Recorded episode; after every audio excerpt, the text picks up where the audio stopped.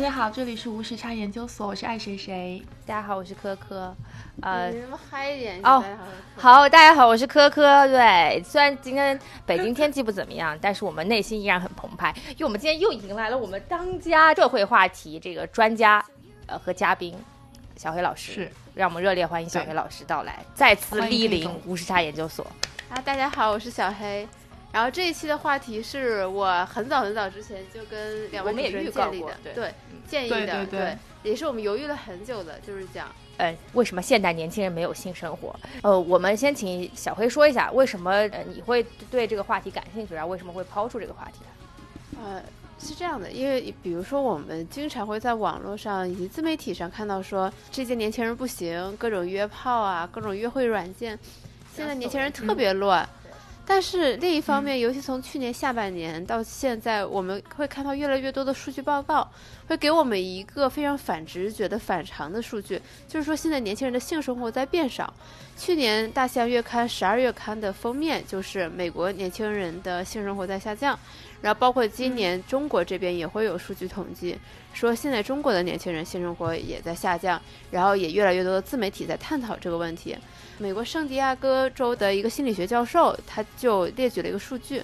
说美国从二十到二十四岁的成年人群没有性生活的比例，在半个世纪以来上涨了两倍还多，从上世纪的六十年代的百分之六点三涨到了百分之十五点二，而日本比美国还要严重。就是在在二零一五年的时候，二十到二十四岁的日本未婚男性中，有百分之四十七的人都说自己从来都没有性生活经历，这是一个当时是一个很让人震惊的数据，因为我们以为我们生活在一个探探、陌陌、Tinder 包围的年代，但是其实年轻人的性生活是在减少，它究竟是为什么呢？我觉得这可能是个普遍的现象，只是大家不太敢说或者不知道该怎么说，所以我们这期节目就想好好的聊一聊。是，就是我觉得我们嗯以为这个时代和这个社会性这个观念是越来越开放了，但是为什么嗯整体统计下来的数据却发现年轻人的性生活却在普遍下降？而且刚刚列举的美国和日本的数据，但其实中国也有同样的比例。北上广深年轻人的性生活显著低于这个三四线城市同样群体年轻人的性生活，所以今天这期节目就特别想来聊一聊，说这个背后现象到底是什么样子的。首先，一个很直观的方向就是，其实我们对于性的这个理解和性的认知，其实产生了新的变化，就是我们有更多的渠道去对于这方面进行探索，包括这个岛国的一些动作片。我刚刚也在跟黑总说，就说我们这一代其实年轻的时候，小时候并没有接受过太多很成熟的性的教育，而是一个后期慢慢自我发现的一个过程。就是我觉得这是一个科技和人类观念发展的一个必然趋势。就是以前我们理解的性行为，它是要两个个体，然后出现这种交互。但现在我们发现，就是一个人他也可以满足自己的性需求，比如说各种的性性玩具 （sex toy），比如说嗯，这个有色情片文化，有色情片你可以自给自足，或者以至于现在的各种充气娃娃也好，AI，甚至未来的 VR，现在都已经有 VR 女友了。就是你现在人的选择越来越多，你不需要跟另外一个人打交道。这对于尤其现在大家天天标榜自己宅、标榜自己社恐的年轻人来说，这是一个特别方便的事情。你只要打开电脑，按几下鼠标，然后动动手，你就可以获得性愉悦。那比比起你各种邀约一个妹子啊，说甜言蜜语、送礼、吃吃烛光嗯晚餐、泡她再上床，比这一个超长的流程就是要要快的很多。而且而且，对于一个人性生活这个活跃度还有很多客观的限制，比如《大象月刊》就会说，因为现在年轻人很多，尤其是二十几岁年轻人，很多都是跟父母住，所以他们没有条件说，比如说把女生带回家里，或者是开房，可能经济上也不允许，在客观上嗯。就限制了他们，这也让他们越来越走向了自给自足之路。就这可能是一个可能会破坏未来人类婚姻结构的一个很有可能的一个因素，就是因为这种科技的发展。对我最早了解这个东西的时候，是我小学看杂志上介绍《欲望都市》，然后中间有提到夏洛特，她有买了一个震动棒，叫做兔子。啊那时候觉得哎，好神奇。然后对，然后我就跑去看了《欲望都市》，然后说哇，打开了新世界的大门。小学的时候吗？对，然后我也要报我，我有一个特别特别漂亮且身材火辣的闺蜜，她老公也很帅，然后呢，她小孩很可爱，但是她大部分的需求都是靠自己的挑担来解决的。而而且我觉得现在大家越来越能接受这个东西，我觉得总有一天小米也会出震动棒。小米这么爱抄，有市场就要进入。对，就是，就哎哥，所以聊到刚刚那个话题，为什么他们已经失去彼此的性冲动了吗？人类的性冲动这是基因里的，它不可能消失。嗯只是任何人都是怕麻烦。嗯我如果要跟跟一个人交互，就是交流沟通，要花那么长的链条获得性满足，那么不如我自己来获得性满足。这也是可能是性生活活跃度变低的另外一个原因，就是嗯现在年轻人确实不太想谈恋爱，对也不愿意谈恋爱。对。啊，当然，当然，这个性生活活跃度降低可能有两种，一个是不愿意谈恋爱，一一个是不愿意嗯 hook up，、嗯去勾搭别人。嗯但是我觉得这两个背后的原因都是一样的。嗯嗯就大家更愿意自己在一起，而且变建立稳定的感情关系越来越难。嗯。而且，其实对于性的满足和性的愉悦度，借助这些工具，说不定能获得更大程度上性的愉悦和满足。对，最了解你的还是你自己。哎，我我感觉我聊完这期节目之后，我就要隐匿江湖，因为今天聊了太多劲爆的话题。你你像那个黑银河，是对，就是对，以后叫黑银河了。呃老师，是的，就是呃，尤其像女性的话，可能可能我们节目的男性观众不太了解，女生的话很难通过 intercourse 和就是内部的构造获得高潮，对但是对，其实对女生来说，可能靠工具，她能获得快感的概率会稳定很多，以及大很多。对，因为有一个数据表明，其实百分之七十以上的女性都是在假装性高潮，就是为了嗯，其实这个就是另一方面，就是说这个性生活所谓的不和谐，嗯就是。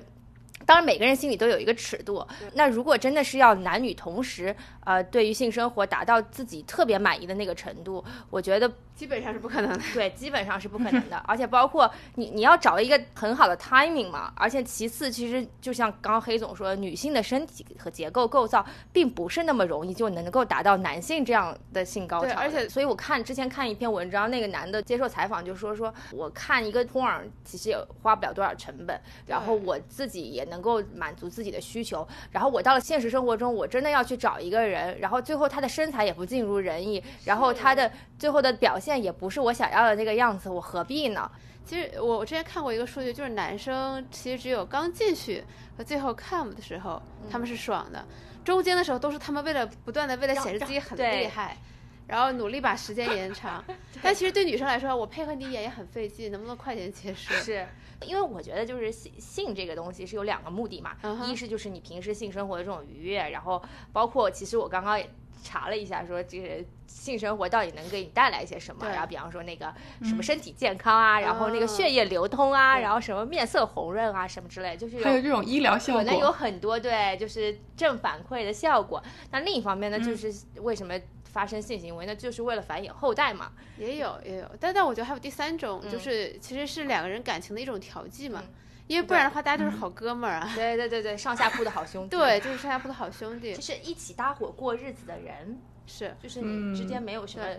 之类其他其他更多的 reward。对，所以所以你看，就是当你自给自足能带来这么多爽感之后，你在现实中你去约会别人，你去发你去求偶，你会得到非常非常多的负反馈，这会让现在年轻人越来越不愿意说，那那我就算了，我就甚至就放弃建立找 relationship 这个念头，我就嗯。该工作工作，该打游戏打游戏，该该自给自足的时候自给自足，这就够了。对，其实男生打飞机他们还蛮习以为常，那女生的时候一般都还很羞耻，说自己自给自足。是。对，但其实女生这样也很正常。很多女生我看过网上有发帖子说，如果自己自慰的话，会不会影响到未来的生育？自己自慰的话，会不会那里变得很难看？就是问很多这种很愚蠢的问题。哦，对，但其实我觉得听这个节目的女女性朋友，千万不要因为这种事情而有任何的心理负罪感。对其实是特别特别正常的。对，对，但是我觉得还是跟像男生打飞机一样，当你确确实会存在说，当你很明白自己怎样会爽，以及自给自足很多次之后，你的阈值也会升高。那么在普通的啪啪啪的时候，你确实也会更难的获得快感。当然，这是有科学依据的，不是我们张口就来的。对，是，嗯，但我还有个问题，就按理说你很喜欢一个人的话，你应该是有那种欲望和冲动，想要跟他发生性关系的。就起码在电影里都是那样，一两一对男女看对眼了，然后就开始疯狂的亲上，然后就互相粘在一起扒不下来的那种感觉。但在现实生活中，难道这个就嗯不存在吗？会很难。你第一反应会对方有没有艾滋？没有，就说如果是一对情侣或怎么样，但是他们关系非常好，就说是不是有一定的程度是你跟你的伴侣之间的感情非过就过于平淡了，过了那个、呃热恋期或者我我觉得爱谁谁。跟我们刚刚说的可能是两个话题。我们之前说的是就是，呃，单身狗为什么不愿意就是跟别人 hook up 或者谈恋爱？你说的是就是嗯一对 couple 为什么就是那种年轻的伴侣、就做年轻的兄弟夫妻、嗯或者是情侣，他们为什么没有性生活？呃，这个可能就是一方面感情淡了，另一方面就是过于焦虑，也工作压力也好，睡眠不足也好，而且现在随着社交媒体二十四小时都有工作上的事情，这种注意力分散也会让人就是性欲大大减退。对，是就像就像就像就就是你那么忙，每天周一到周五，你周六周日其实只想躺着，你什么都不想干。嗯就这个时候，你很难说，我再配合，我再我再去取悦一下我身边我爱的这个人，可能他也只想躺着而已。其实我之前也有过这样的困惑，就是说，在一段 relationship，当你们的性生活活跃度变低的时候，其实其实我们心里知道，就是未来两个人可能就确实会会变成那种大家是亲情，相濡以沫，对，就是你知道未来这个频率肯定会减少的，是。但是，所以，但是你不知道现在减少这个事情是你应该坦然接接受的呢，还是这个事情是不对的，你应该去改变它，嗯。甚至是终止它。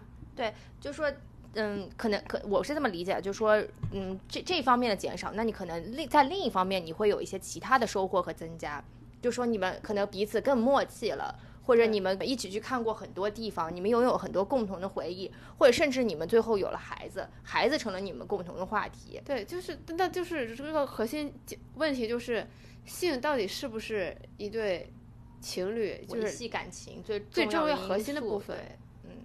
因为一对好朋友也可以做这样的事，情，可能在现代生活里并不是这样是吗的？对哦，因为太复杂了嘛。嗯，而且那个我忽然想到那个黑镜那一集，哎，我们有没有聊过这个话题？可能可能聊过这个话题对，黑镜里嗯面最、最新的一集就是未来 VR 技术可以在你脑子里装一个芯片，嗯然哦后你直接把它吸在这里，然后你就完全沉浸到那个视频里面去。然后那一集讲的内容就是两个好朋友，嗯但是是是同性的好朋友 OK 然后就在那个游戏里面相遇了，然后一个扮演女的，一个扮演男的，他们玩那魂斗罗。OK，然后完了之后，两个人在游戏里面互相就是凝视彼此，四目相冲相对对，上去，果然是英国的就冲了上去，就很腐啊，对，嗯所以就冲了上去，然后在那个里面获得了。巨大的性的愉悦，因为那个未来的这个 VR 技术，你有 sense 嘛，你有感知嘛，对，头号玩家那种。对对对对，从此一一发不可收拾，无法自拔。我想说，就是就像刚刚黑总说的，就是可能科技的发展，然后对，未来可能可能真的就没有性生活，性生活要被消灭了，因为人们都沉浸在跟虚拟的形象进行这种 intercourse 和获得愉悦感。对，就所以这个、嗯这个也很也很 tricky 的一件事情，就是说，嗯，我我们理解所谓插入性性行为，你嗯你能够获得这些东西，但其实多半就是是对你中枢神经的刺激，嗯让你有这种嗯正反馈的机制，然后你会觉得说自己呃很愉悦。所以是不是未来就说，其实你并不需要真正的有这个身体的交互了，你只是不断去刺激你那个大脑的中枢神经。对，就是有一个东西，就是上世七十年代有一个哲学家提出了一个快乐制造机嘛，嗯就是如果你摁一个按钮，就会一一直有快感。嗯你要不要这样一个机器？嗯就是有小有真正的有实验，就是给小白鼠 放一个按钮，就是嗯一按就有快感，它就会不吃不喝一直按、按到死。对，可但是这个就很难分辨对，到底是谁更加优质于谁，你知道是的吗？就当全世界你都可以去 hook up，然后可以在虚拟世界里去啪啪啪的时候，你就没有办法去评价，因为这个东西就是电脑告诉你的，它给你的感觉，是你没有办法评价到底是。真实，你真实的感受到底是谁更好或者谁更差？因为所有的感觉都是一样的，所有感觉都是计算机给你的。所以我还是愿意相信，就是这个性生活本身还是要回归到你喜欢这个人上面。就是我作为个人，我有点难以接受，说你只是因为有性欲望，然后你要满足这个欲望。嗯，如果只是这样的话，那当然可替代的方法方式很多啦。嗯，对对，但是这个会引发另外一个有趣的问题，就是你怎么知道你能分辨出你是在跟一个虚拟的体验得到的虚拟的快感，还是跟一个真实的人有真实的快感？就像《黑客帝国》里的那个世界一样，当你你感觉你面前这个人是真实的，你获得的快感也是真实的，哪怕他是虚假的。就是你的感，你的你你已分辨不了了，那这个时候真实跟虚假也没有区别了，对，没有区别，OK。而且这个其实也聊到另外一个话题，就是说女性和男性对于性伴侣的容忍程度是不一样的。我觉得就是说男性可能对女性的身材或者对女性的长相，其实要比女性对男性身材和长相要过于挑剔的。呃，我觉得反过来说，女性对男性在财力上以及事业上的。要求比男性对女性的也要挑剔非常多，是是是，这是个互补。对，所以在性生活这件事情上，就是我我之前也想过这个问题，说为什么我们经常会看到街上有些女性就挽着一个，嗯哼，就是有些身材比较好的女性，就挽着一个 肚子超大的一个男性。我就有时候在想说，那他们的性生活到底是什么样子的啊？对我有时候看那种男生就是大腹便便，我在想。这能行吗？对对，我就想会不会很重？对，会压。就是我，我就在想说，就是你每个人其实对自己真正和谐的那个性性的形象，应该是有有一个期望和预期的。当你面前是这样一个人，是不是女性可能更多的是还是 relate 是一些情感？就说，哎，我是爱这个人的，我告诉我自己我爱这个人，我可以因因为爱去麻痹自己，而忽视了可能他。他本身他肯定是个油腻的胖子。呃，我我觉得有可能 就是这就是爱情滤镜嘛。嗯。还有一种就是不停的告诉自己，其实这个东西没那么重要嘛。对。对我们俩这更重要的是亲情嘛。对对对对。然后再数数钱，就开心了吗？对，这可能对他们来说就是例行 公事。对。人生好黑暗啊。就其实就是约炮这个概念，我觉得大家早就有有所耳闻。嗯。而且对于这个词，其实我觉得社会也是有一个转变的。一开始觉得说，嗯。一个，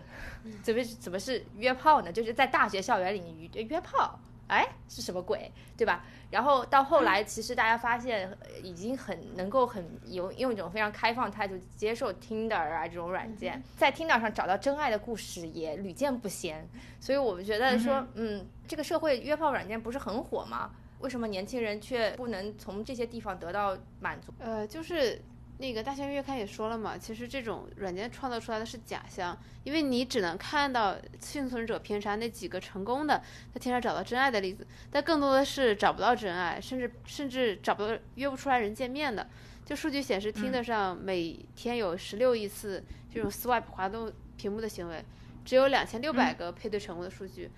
更而且而且更进一步的是，很多人这种配对成功，他是把它当做像消消乐一样的游戏在玩。对的。对他其实并没有说真的说，哎，我要跟谁在一起，我我我对他有感兴趣。对，大家就是哪怕配对成功，如果你有用约会软件的经历的话，你就会发现有时候你给别人发 message，可能对方并没有回，或者对方其实很久都没在线了。嗯嗯。对，大家大家在线时间都会有一个 mismatch，所以很多人就是在上面，其实你可能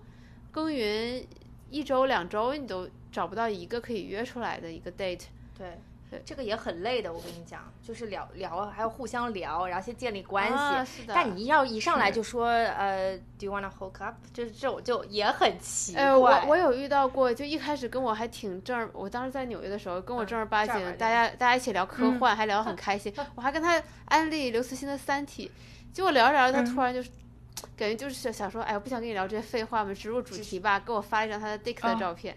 我就啊，哇！但这种不太厚道，有厚道的会直接在 description 里写他没有兴兴趣 long term relationship 啊，对对，然后他他他在上面就是那个，我记得还写了点文字，就是类似于就是，你看是不是很棒啊之类的。就我看了想说，嗯，就在白人里边应该算比较，就对对对对对，中下水平吧。就觉得大 哥你的自信从何而来？我我觉得这样就是约炮软件很火，然后包括那个婚恋软件，哪怕是像百合网、世家园这也很火，但其实真正能配对的很少。但，配对了，大家能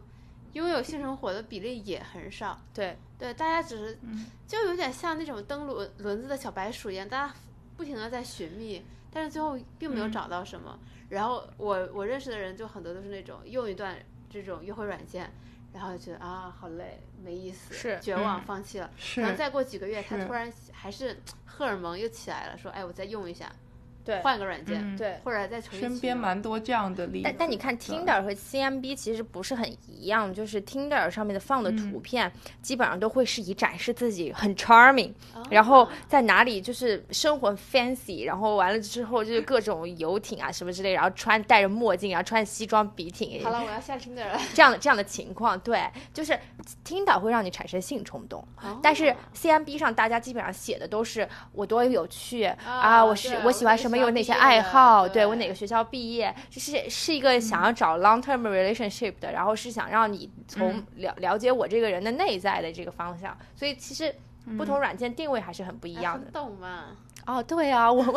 这是专业的，我跟你讲。然后，但其实这个就像我刚刚讲的，就是说，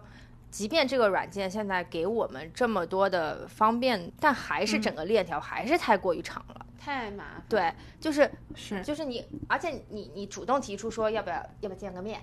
然后很有可能被别人拒绝了。对，就是比方说你嗯苦心经营聊了很久之后，然后发现别人识破了你的这个真实目的之后，对方可能嗯也、也不一定会有这个兴趣，所以就这个会让你的这个对这个软件使用度又和和这个依赖程度又进一步降低了。哎，就很麻烦，就是你大家都知道，我们最后的目标是这个 hook up，对但是要周末总想去吃个饭、喝个酒，然后再聊聊天，仿佛我们之间有了一点共识和认知、是熟悉度，然后再上床，是，好麻烦。对，但但但有有时候我觉得就是这些软件上的人还蛮蛮厉害的，就是我记得我当年有一次不小心开了附近的人，嗯，然后呢就被一嗯个我们同校的人加了，一个男生，他当时的名字跟我认识另外一个男生英文名是一样的，嗯，然后他就直接跟我很直接的说他有女朋友，但是他们是 open relationship，就想找一个炮友，然后问我什么，我当然拒绝了，但是我那时候没没拉黑他，我就把这事儿忘了。结果过了几个月，他又来找我，对，结果又是空床期，说他上一个炮友走了。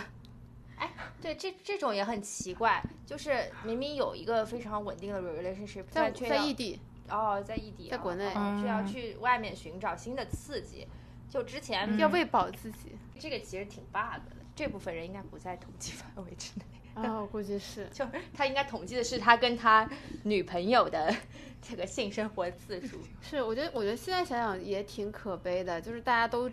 共识是这些约约会软件也好，约炮软件很火，但是真正的在上面，不就不说找到真爱了，能找到真炮的、对，都很少。但是哎，我觉得就是大多数人对于这种约炮或者是 hook up 这种事情的认知，基本上来源于美国的那种电影。各种美剧，对各种美剧，美剧反正就是一个 party 就可以随便带回家，对对。特别是当年非常火的那个 Gossip Girl，Girl，就大家就是来回排列组合排列组合，对就是能够在不同场地、不同时间，然后跟不同的人去进行啪啪啪。对，就是可能嗯。就是这个给现代年轻人一个非常就是觉得很 easy 的，就觉得这件事情是不是很 easy？然后是不是我随便去个 bar，、我我就随便去蹦迪，蹦迪这种地方很很很可怕，对吧？随便去个去个蹦迪就就能够就就被带回家，或者是被图谋不轨，就是但是实践起来实际上发现还是发现很根本。不是。对方要过对方心里那一关，你要过你自己心里那一关。心里那一关对是就他在他可能在蹦迪的时候，如果如果能顺便寻找到这种 one night stand 什么，对对对，肯定是比他在这个呃这个上面聊，然后最后见面发现还不是这个人，对，要好得多。都网上很多那种热帖，就是那种网恋很久很久，然后见面是特别特别胖啊，或者特别特别丑啊那种这那种那种帖子，嗯然后都特别火。就是哎，真的这个年代想要拥有好的性生活真的太难了。对，还有另外一个嗯原因，我在想，说是是不是就是说，其实嗯，就是真正需不需要到那个最后那个一步？其实我觉得很多人他是在 enjoy 那个 flirt 的那个过程，就中间不断的互相挑逗的那个过程，然后。啊，嗯因为我之前看过一篇文章，说很多女性她其实并不是很在乎最终呃，女性喜欢想，她更 enjoy 那种前戏 cuddling，对就，抚摸啊、嗯亲吻啊、拥抱啊。对对对，他其实可能并不是很想要最后那个那个那一步。我一直觉得这主要的原因是因为最后那一步并不爽而已。对对，很完美，是对对，就是所呃，所以所以就说很多说女性性冷淡，或者说年轻人性冷淡，那到底是嗯真的是哪个程度和哪个维度上的冷淡呢？我我身边有一个特别特别漂亮的超级白富美闺蜜，嗯，然后她之前一直觉得自己是性冷淡，她有一个男朋友跟她在一起了三年吧，嗯，就我那个朋友漂亮到什么地步，就是所就是他们学校里的所有人都各种传她各种谣言，说她是某个某个酒吧一姐，说她睡了多少多少男人，但是她其实每天的生活就是睡觉，以及拍照和 P 图，这是她人生的三大乐趣。对，然后她有个男朋友长得很其貌不扬，然后我我闺蜜口无遮拦，甚至把她叫牙签，她就觉得啪啪这事儿太没意思了，她都可以一边啪啪一边刷微博，就到这个地步，哦她就觉得自己性冷淡。嗯然后后来她分手之后又空窗了一年，然后遇到了现在男朋友，她说现在终于知道啪啪有多么开心。就是人不对，我跟真的你讲人不对真不对。对，但是我之前听过一个，就我朋友跟他说，他的朋友是那个女孩跟她的男朋友在一起快四五年了，但一次性生活都没有过，那 gay 吧，她都嗯，那也太我有可奇怪了。能生理上有问题。不是是，当然你异地也是有一定原因的，对。但这个女孩对这个事情是很抗拒的，哦，女生的问题。哦对她她觉得说这个事情很脏，呃，我建议男生换一个女朋友。对，就当当然这个男对她也是很容忍的，嗯哼，然后，呃，嗯我我我我我朋友跟他聊过这个话题，跟这个女孩聊嗯过这个话题。这个女孩她自己其实也有焦虑，她不知道，就说那如果真的我们俩感情发展到最终要结婚那岂不是要睡我？太可怕了。对呀、就是，就就就是那没有办法，你必须走这一步的时候，你怎么办？就其实好像他自己，就是我觉我觉得多半是心理的问题嘛我。觉得是他爸妈的问题。对，要不然就是他之前对于这件事情，我不知道为什么为什么对于这件事情他没有一个正确的观念。很多很多嗯性冷淡是不是也是因为这个原因素引起的？我觉得有啊，肯定是有。嗯，你刚刚讲的伴侣不和谐，那可能是就是就是觉得没有获办法获得极致的那种性的愉悦，或者说这个人我没有很喜欢他，其实我内心没有很喜欢他，我只是为了在一起而在一起，所以我可能还没有尝试过就是好的，对所以就一直以为这件事情不怎么样。对是是、嗯是这样子的，对这所以所以很多男的愿意愿意找那种没有什么性经验的女生，对，这样就不会暴嗯。不不会比较，没有比较就没有伤伤害对。天哪，我觉得我以后找不到男朋友了。录完这期节目，以前刚工作的时候有个朋友，一个妹子，她那个时候是个处，但是她一直觉得那时候她二十五岁吧，她觉得自己一直是处很丢脸，她决定这一年一定要破掉。然后那时候有个男朋友，然后怎样都不行，然后她甚至都都她很焦虑，她甚至想要去医院，然后最后采用各种各样的方法，终于 OK 了。我觉得这个姑娘也是蛮蛮有自己的想法的，就是觉得我二十五岁，我一定要破处，嗯，对她有一个给给自己一个 setting，给自己一个 KPI。对，给自己一个 KPI。刚刚你说到那个破处很丢脸这个话题啊，我就想到一个事情，就是说，其实很很多年前父母给我们教育的观念是，呃，你你不要发生婚前性行为。呃，我我觉得父母中国父母，昨天我还在跟几个老师聊，就中国父母的教育观念是非常的割裂的，就是在你小的时候，儿童的时候，会一直让你学画画、学音乐、学乐器，你要好好学这些东西，他们会花很多的时间精力培、培养你。过了几年说不许碰这些东西，专心给我学习，对，不许弹琴，不许画画，不许看漫画。嗯。然后谈恋爱也是，上学时候绝对不能早恋，禁止恋爱，那些男人都不是好东西，远离他。大学之后问你要小孩，对对，而且说句实话，我觉得父母才是你性教育最好的老师。是的父母会告诉你，他们有嗯很多经验，应该传传授给你。但是很多情况下，他们自己就没有好的性生活。父母他有时候基于自己的经验，他会给你传递很多错误的观念。我有试着云淡风轻跟我妈聊过，我感觉我妈这辈子就是不能接受。不是，我觉得我妈这辈子就是没有幸福过。对，我觉得蛮惨的。哎，对我也我觉得这个话题就是跟父母聊，其实还蛮尴尬的。我就是我会假装云淡风轻，采用就是记者那一套，就是嗯哎，我们就随便聊聊啊，很 casual，你不要有压力，不要经就是聊到这个话题。嗯他说不就那么回事儿嘛，对。而且他跟我爸爸也分、分房睡了很久，哦主要因为我父亲打呼噜。哦，哎，我爸也是，对，对但是这种东西就是两个人如果不在一起睡久了，对那就很难睡到一张床，因为你的睡眠习惯更不一样了。对是这样子的，嗯。嗯，呃，我以前一直有一个宏伟的 plan，就是去养老院去找那些老头老太太，就就是采访一下他们最后一次性生活是什么时候。说到这个事情，我觉得父母这一代观念偏保守是不不错，但是我觉得爷爷奶奶那一代的观念其实更保守。啊，是，就爷爷奶奶，我觉得性对于爷爷奶奶那一代来他说，们是 suffering，对，而且女性女性来说，对，是，而且而且他们觉得性的唯一目的就是繁衍后代。你孩子都生了，你还要干嘛？对我我觉得我对有时候我们父母这一代很多也是这样想的，对，就就那就这事儿不就那样子嘛，然后折腾我啊，他们他们故意把性描绘的很隐晦，对然后描绘的很云淡风思轻，对描绘的说你不需要这些东西。没对没不不，他们把它嗯描绘成一个不愉快的事情，对对，可是古代的时候，皇帝三宫六院还有什么春宫图，感觉他们当时的技术很先进啊，观念也很先进。就是可能先进的先进，但是落后的也在落后。对，就是他们只是 嗯住过性，我觉得三宫六院能被临幸的妃子也没有几个吧。我估计嗯皇帝也不是是每一个技术都很好。对，应该也有那种哎，春宫图跟现在的 porn 是，我觉得可能效果是一差样不多的意思帮助大家 DIY。对，不是有传说中阳痿的皇帝吗？好像也蛮多哦个，对对对对，就是子。嗣很很稀薄的。对，所以所以我就说，可可能讲到讲到这里，呃，应该有很很大程度上是因为。呃就是这部分教育的缺失，然后以至于大家没有一个非常正确的性的观念，对，在中国尤其是这样。对，所以欢迎大家去看李银河老师，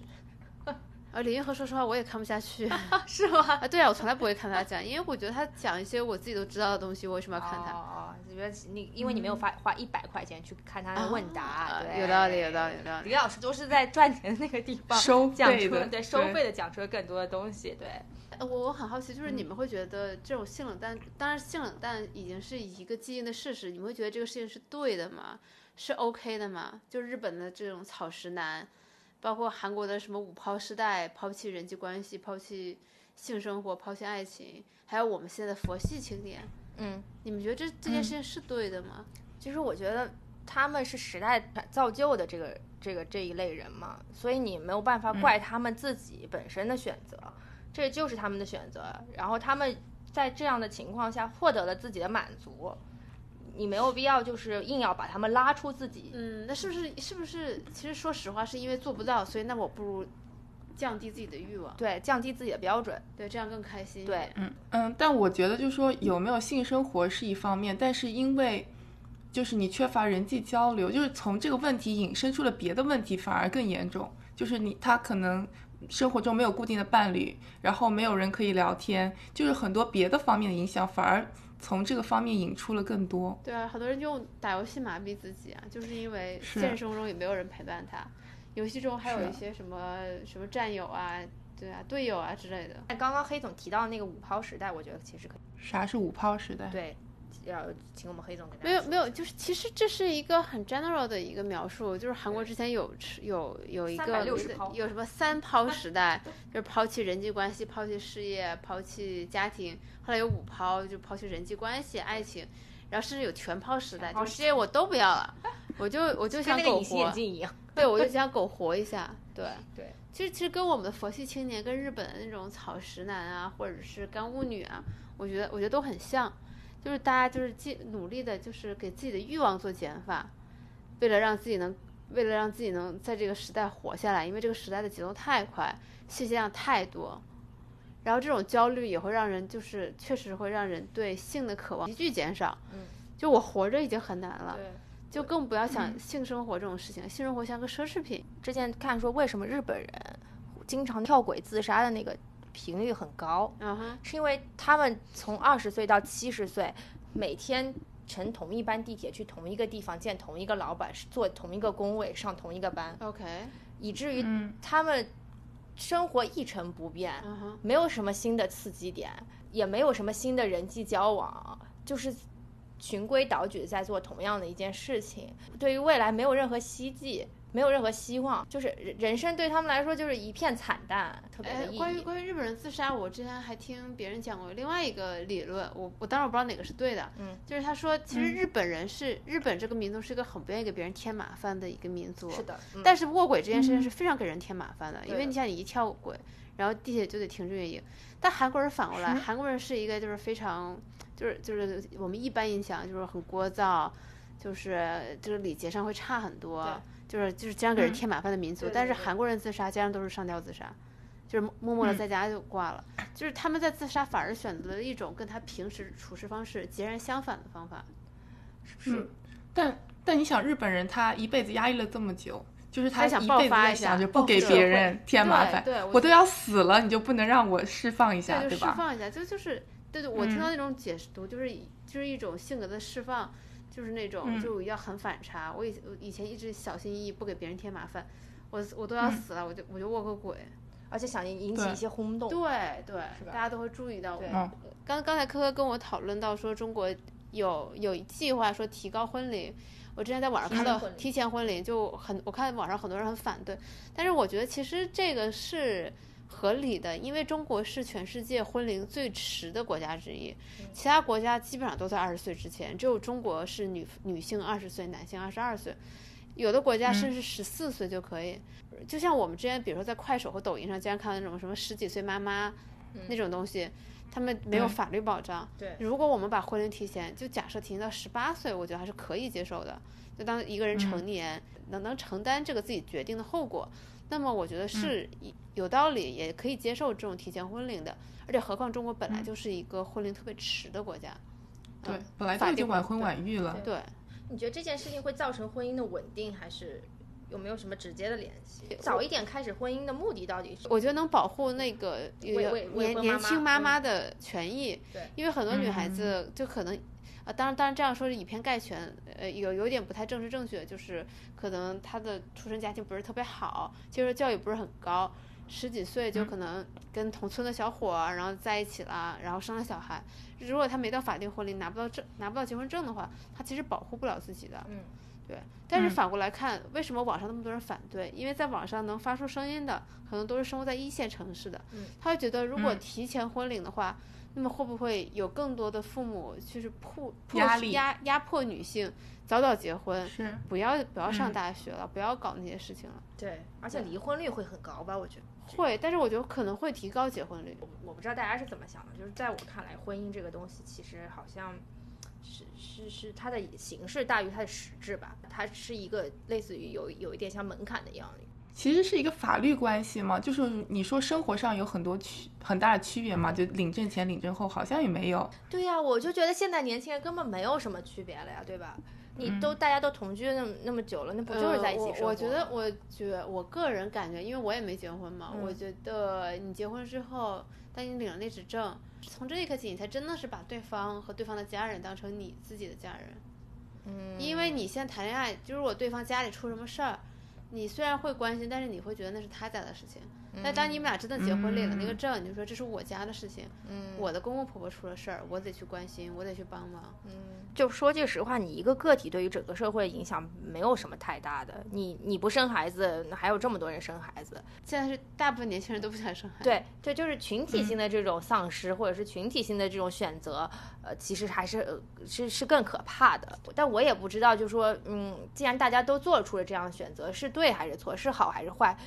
我之前也在跟那个黑总说，就是说，那会不会就是最终最终大家都趋向于选择这样这么一条道路？我我们没有办法评价这条道路是正确还是错误的。那如果大家都真的选择这样的道路，那我们也相信科技会有更新的解决办法。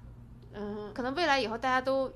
无性了，就是都是无性生活。对。然后呢，孩子国家来养，国家来繁殖。我想的是这样子，就是说，呃，性的一个目的就是为了生育的这个目的，就把它割裂出来了。对对，就是我们不需要为了生育而产生性生活。对对对，我们我们是需要为了自身的愉悦去产生性生活。那自身的愉悦其实可以在很多程度上得到满足。就是很多方向可以去作为它的替代品，因为多巴胺的刺激，嗑药听音乐对吧？你对你喝酒，你嗑药，然后你跟朋友扯淡，其实基本上都能够达到的，就只是不同程度上的开心和是不同程度上的满足。那你既然整体的你这个人人的你，你比方说最大效用，你的效用你已经全部得到满足的时候，你是不是就不需要那些满足了？我我我觉得就是开一个脑洞嘛，就未来你可能你跟。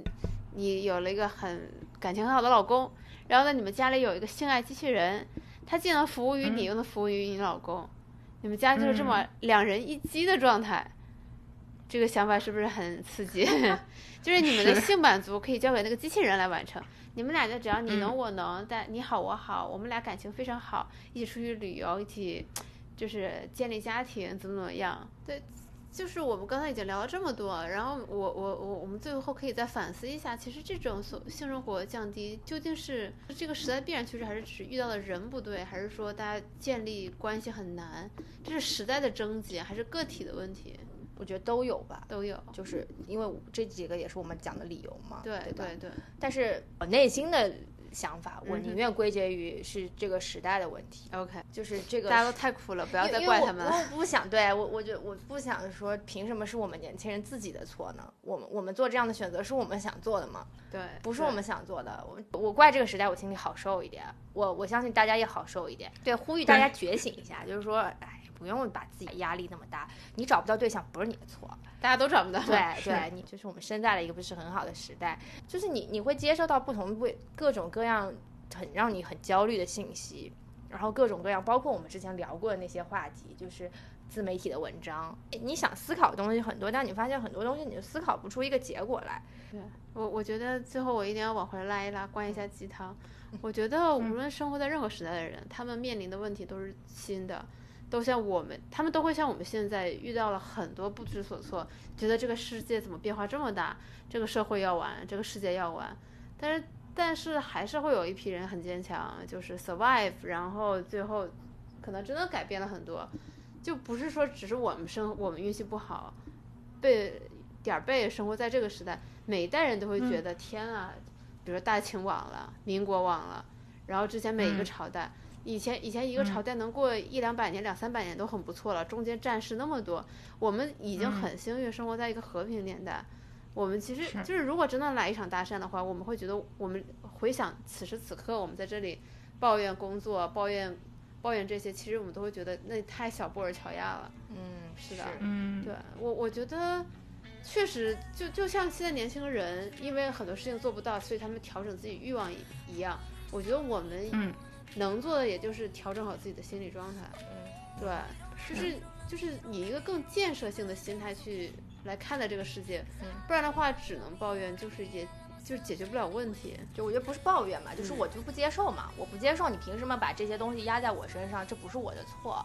我我对我只是这个时代的牺牲品，我没有必要去为这件事情承担太多的。但是你一直在思考这个事情，理论上你不应该思考。你一边跟自己说自己是蝼蚁，但是你就在思考这个时代的宏大命题。你觉得你是不是这个蝼蚁想多了？这因因为因为即即便是蝼蚁，还有一点想要颠覆这个世界的小小小小理想。那那那那，我建议你跟佛系青年、跟草食男、跟五抛时代学习一下。对对，变得 peace 一点，对吧？对，就你要相信这个世界上真正的放空。对，你要相信这个世界上你不啪啪啪，依然还有人在坚强的啪啪啪。对，你要相信，其实你不啪啪啪，还有人一直在爱着你。对，哎，你依然值得被人爱。在节目的最后，我觉得我们要祝大家。每个人都可以收获幸福，对对，然后健康啪啪啪，注意安全啊，对，注意安全，对，不注意安全的话，可以给我们国家做贡献，对，繁育下一代，对，功德无量，是，那也注意优生优育啊，对，好好，你们俩突然特别像那个居委会大妈，对，我们是那个 妇联，多生优生优生，幸福幸福一生，对，多生优生。